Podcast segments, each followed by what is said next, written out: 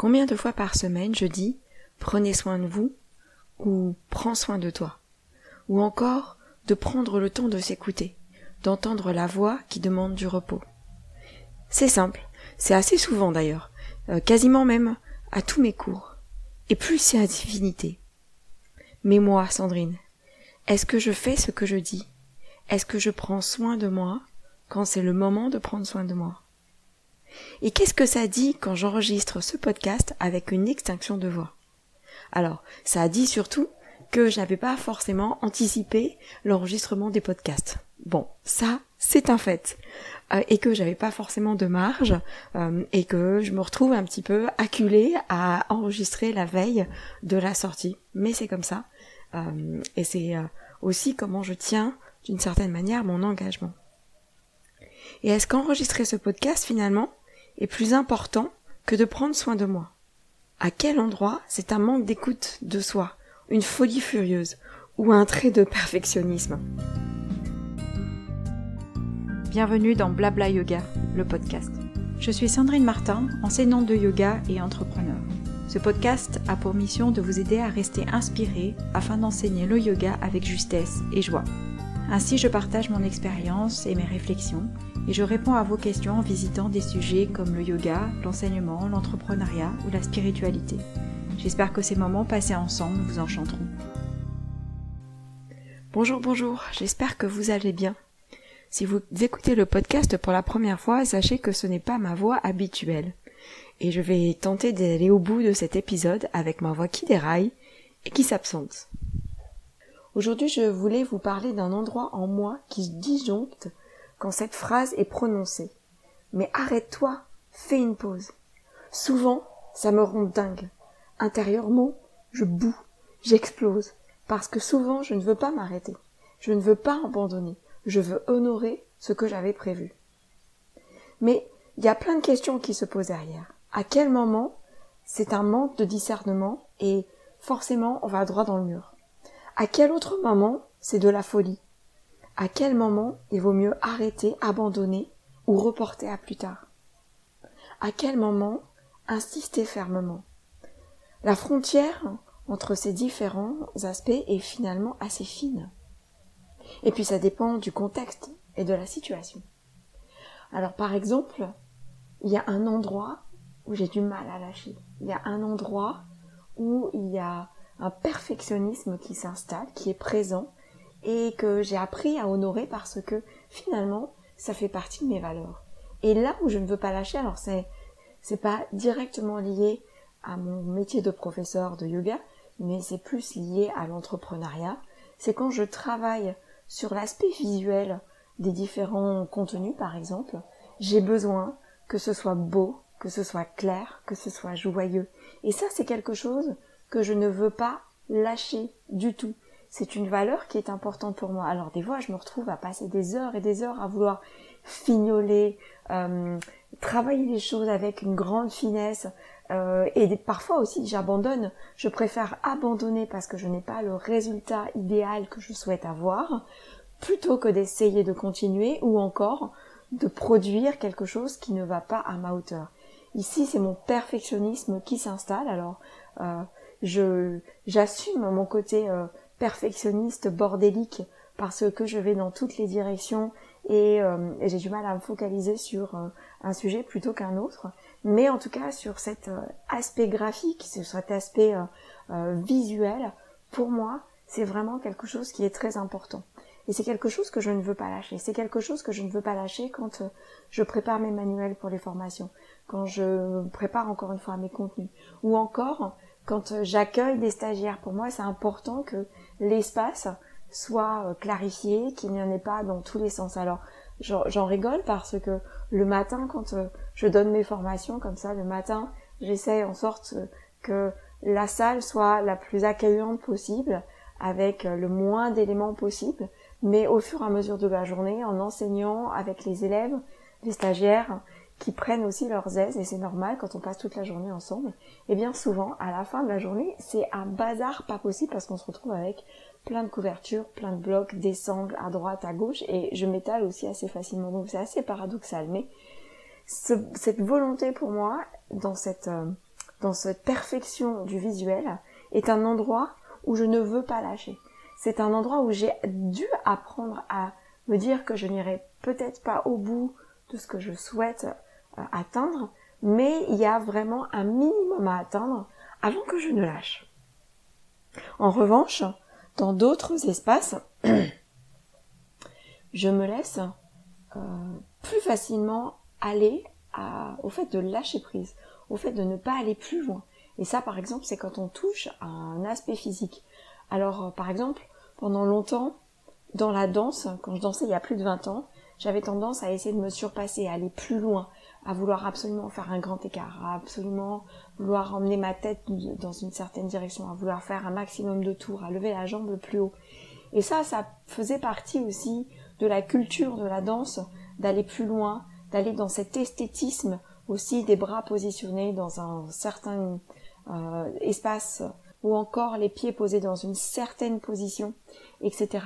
Mais ça, c'est quelque chose que je cherchais vraiment à, à atteindre, aller au maximum, aller au bout. Ici, il y avait vraiment cette côté jusqu'au boutiste, quitte à me faire mal. Peu importe la douleur, peu importe la qualité de l'intensité, j'avais vraiment besoin d'aller jusqu'au bout des choses, d'aller chercher le plus loin possible sans vraiment m'arrêter.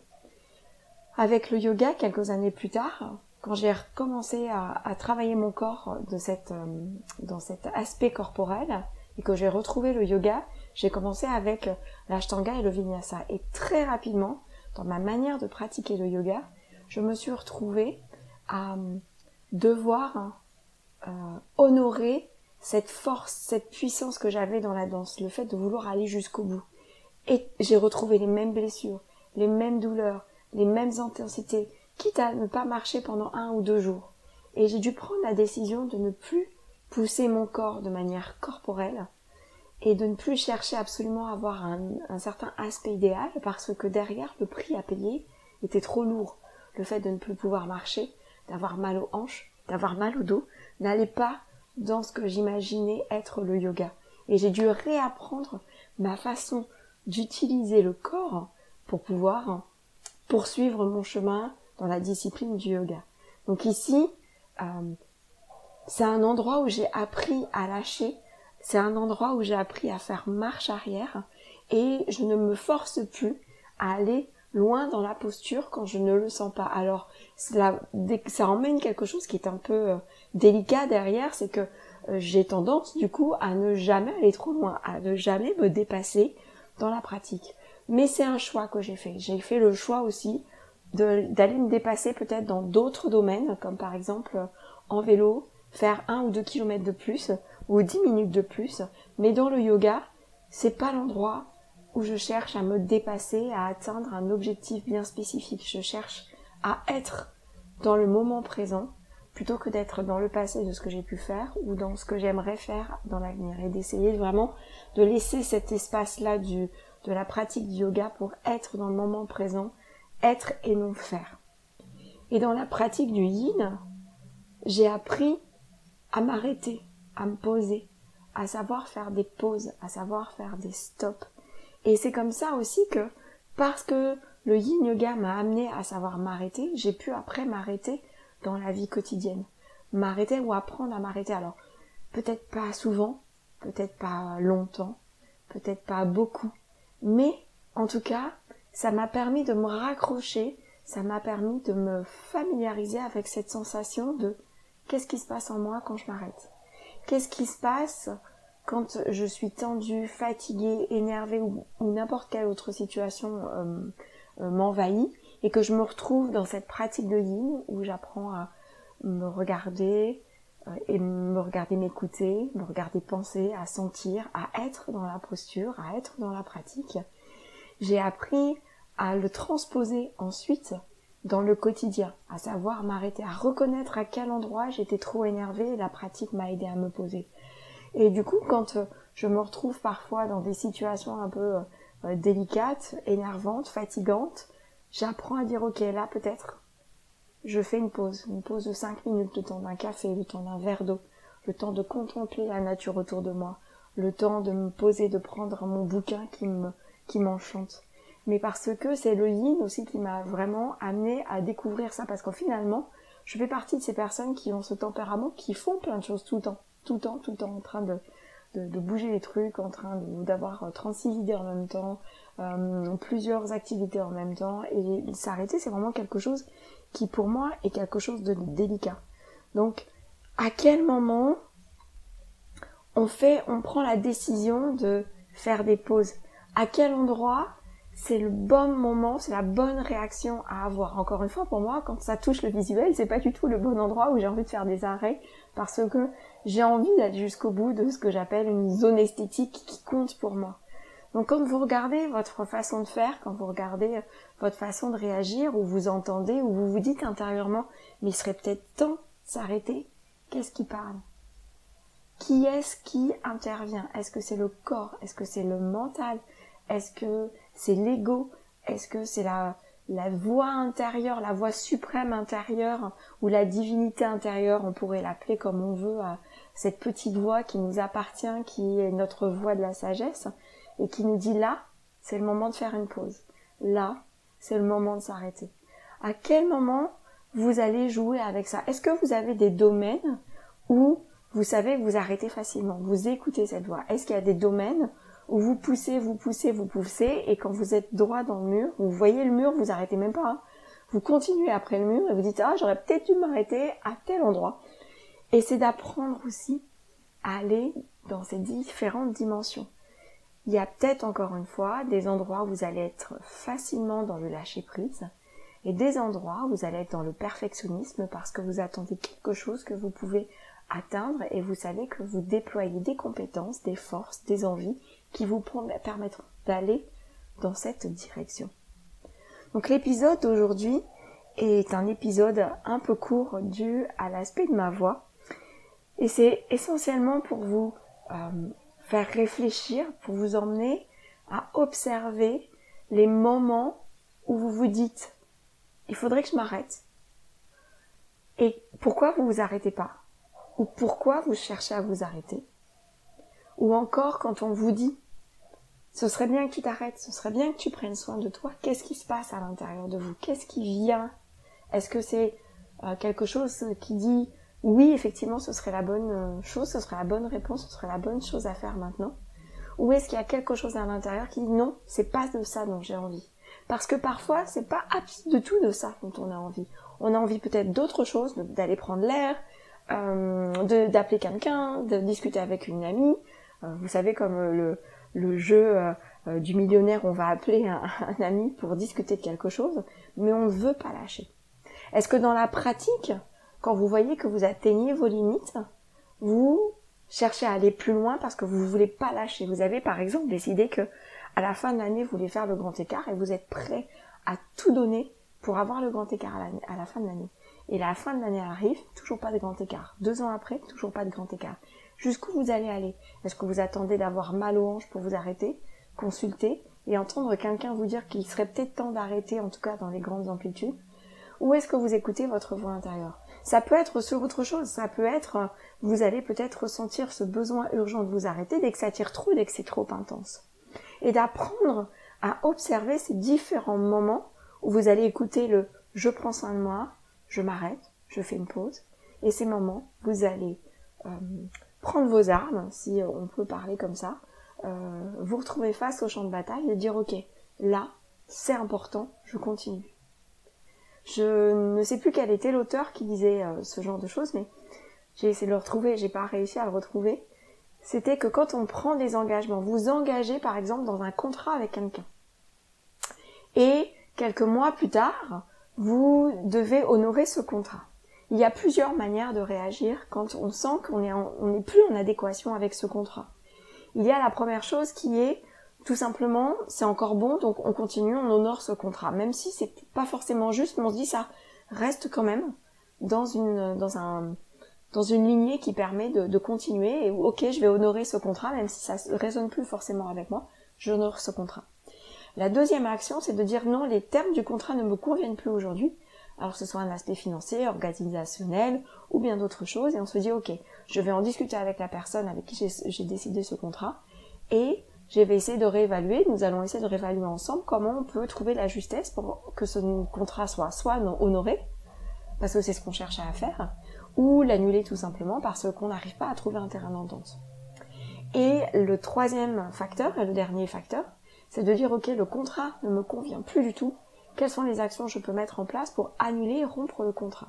Donc bien sûr, euh, il y a des situations où on ne peut pas rompre le contrat parce que c'est dans un aspect professionnel, il y a des engagements qui, par exemple, financièrement, si on rompt le contrat, on peut se retrouver dans une, une mer de noir, excusez-moi l'expression, mais parce que ça va bien plus loin que ce qu'on cherche à avoir.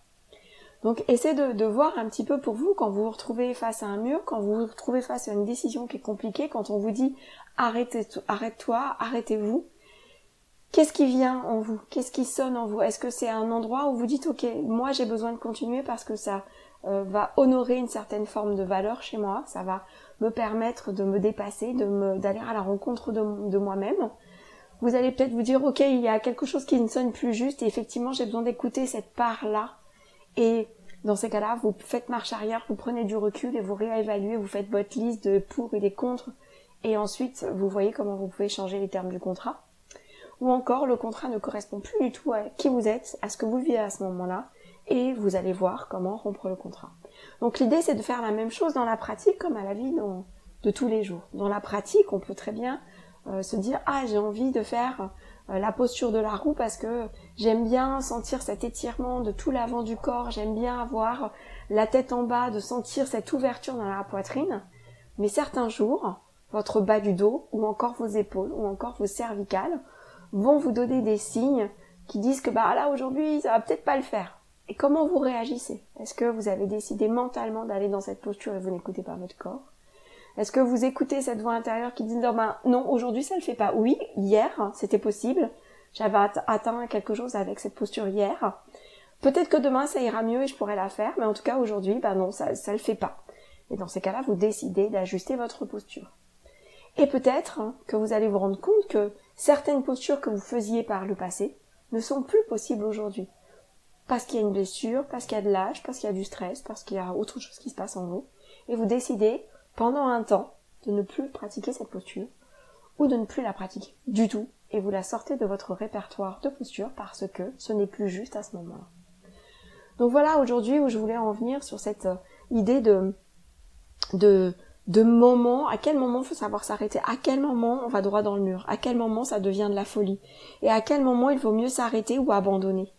Et j'espère vous avoir donné plusieurs clés, plusieurs euh, pistes de réflexion, que ce soit pour la vie euh, courante ou pour la pratique du yoga, quant à savoir quoi regarder, quoi écouter pour prendre vos décisions, poursuivre votre chemin dans la direction que vous avez choisie au départ ou dans une nouvelle direction.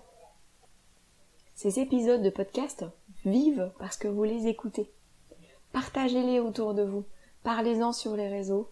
Euh, faites écouter les épisodes qui vous plaisent à vos collègues, à vos amis, de manière à ce qu'ils continuent à grandir. Et je vous remercie beaucoup pour votre attention et votre fidélité à l'écoute de ces différents épisodes. J'espère vous retrouver prochainement dans une nouvelle édition et je vous dis merci et à bientôt